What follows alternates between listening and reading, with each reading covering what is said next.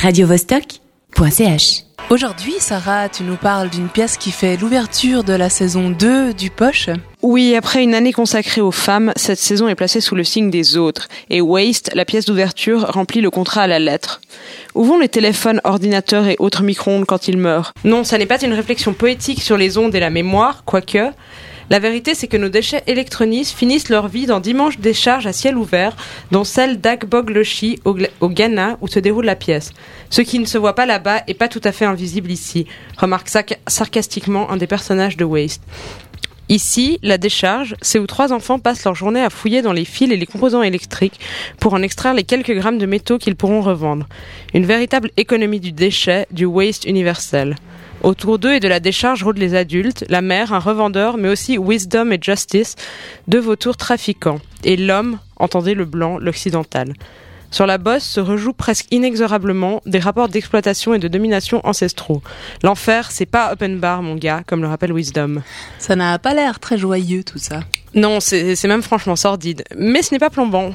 Même s'il a été inspiré par des véritables photographies de la décharge, Guillaume Poix, le dramaturge, a souhaité écarter toute démarche documentaire.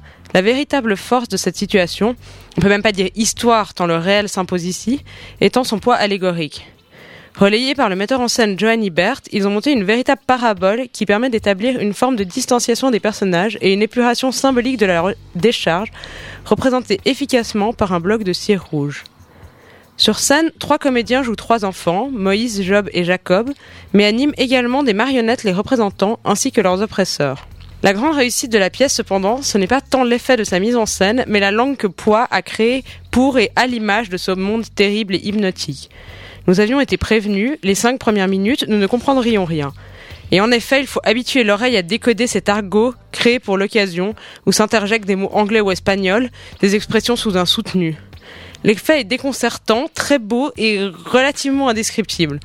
Si j'essayais, je dirais que c'est notre langue où le mot n'est jamais celui qu'on attend. Comme si les personnages parlaient tous à côté. Une étrangeté familière qui contribue encore à désincarner le récit et à en renforcer sa mythologie. Il faut noter que, et sans, sans, que je vous dévoile rien du dénouement, contrairement à de nombreuses paraboles, la rédemption est complètement absente de Waste. Quand les personnages s'adressent à Dieu, il n'est pas question qu'ils répondent, sinon par un silence indifférent et une tonne de déchets en plus. Il serait facile de réparer les injustices réelles par une catharsis fictionnelle, mais ce n'est pas la, voie choisie par Poids, qui préfère que nous nous enfoncions davantage dans la décharge avec lui, plutôt que de prétendre nous élever par la compassion. Tenu à distance de l'émotion par la langue et par la mise en scène, une forme de frustration peut envahir le spectateur, incapable de générer en lui les émotions qu'il considère appropriées, la colère ou la tristesse. La pièce au final nous, nous laisse seuls face à notre impuissance. Donc ce n'est pas un pamphlet en fait.